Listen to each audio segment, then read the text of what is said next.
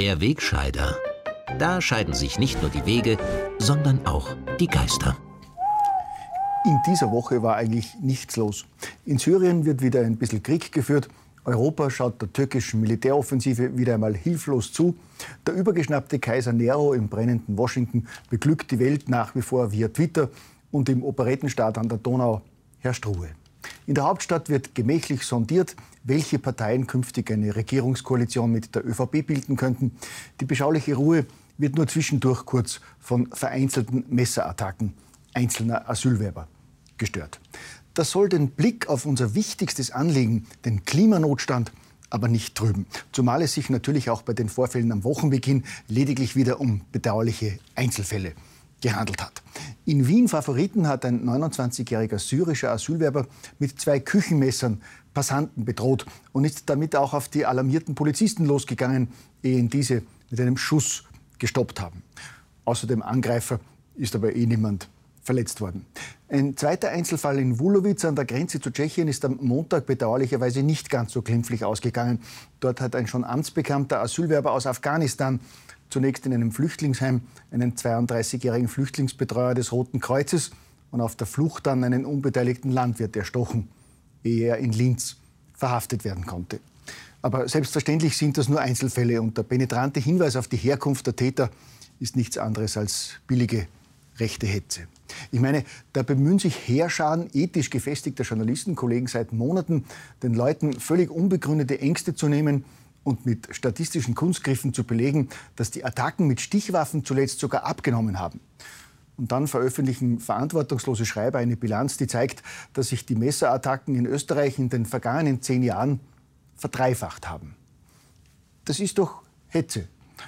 Und während ehrenwerte Kollegen monatelang verkünden, dass die Flüchtlingskrise längst vorbei ist und Warnungen vor einem neulichen Ansturm einfach nur parteipolitisch motivierte Verhetzung ist, senden lästige rechte Medien wie Servus TV in dieser Woche Bilder aus dem nahen Bosnien, wo die Lage extrem angespannt ist und in den vergangenen Tagen hunderte Flüchtlinge in Polizeibegleitung in ein Lager bei Bihać an der Grenze zu Kroatien gebracht werden. Dort sind bereits 6000 Flüchtlinge, die schlecht versorgt sind und der Bürgermeister droht, das überlastete Lager demnächst aufzulösen. All das passiert zurzeit an einer EU-Außengrenze 270 Kilometer von Österreich entfernt, ist aber kein Grund zur Sorge. Ebenso wenig, dass mehr als 30.000 Flüchtlinge auf griechischen Inseln auf die Weiterreise nach Mitteleuropa warten und täglich hunderte neue Flüchtlinge aus der Türkei dazukommen. Solche Meldungen haben natürlich ausschließlich den Zweck, die Bevölkerung zu verunsichern und aufzuhetzen. Dabei besteht überhaupt kein Grund zur Beunruhigung. Außer natürlich über den Klimanotstand. Aber auch da braucht uns nicht bange zu werden, denn auch hier zeichnet sich baldige Hilfe in Form einer künftigen türkis-grünen Regierung ab. Hier hat sich in den vergangenen Tagen einiges zum Positiven verändert. Während der grüne Bundessprecher Werner Kogler Anfang der Woche noch davon gesprochen hatte, dass die Unterschiede zwischen Türkis und Grün enorm seien, hat er am Freitag wörtlich von einer respektablen Sondierungsrunde mit der ÖVP berichtet. Und dass er sehr zuversichtlich sei, dass man in vertiefenden Sondierungen weiterreden werde. Das ist natürlich bitter für Rot und Blau. FPÖ-Chef Norbert Hofer hat dementsprechend sauer reagiert. Ich lasse mir nicht den schwarzen oder türkisen Peter zuschieben, wenn sich die ÖVP entscheidet, mit einer Partei wie den Grünen eine, eine äh, Weltuntergangssekte in eine Koalition zu gehen. Zumal ja erst diese Woche bekannt geworden ist, dass sich Mitglieder solcher Weltuntergangssekten oft jahrelang im Untergrund einsperren und jeden Kontakt mit der Außenwelt meiden.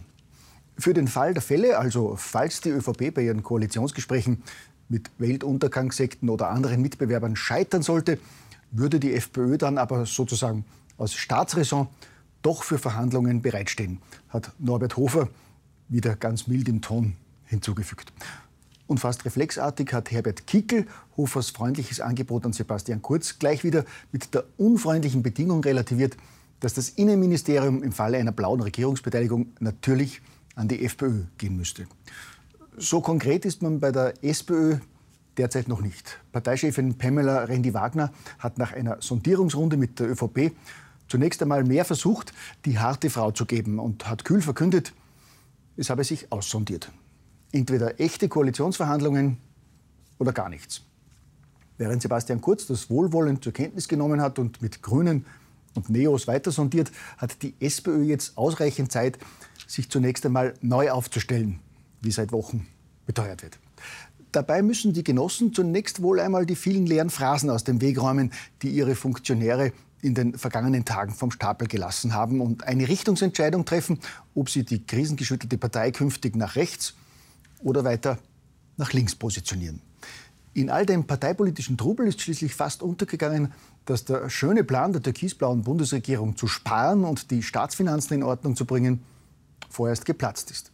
Nachdem zuletzt SPÖ und Grüne im Bundesrat die geplante Schuldenbremse gekippt haben, hat Übergangsfinanzminister Eduard Müller in dieser Woche überraschend berichtet, dass es das von der türkisblauen Regierung geplante Nulldefizit für 2020 nicht geben wird.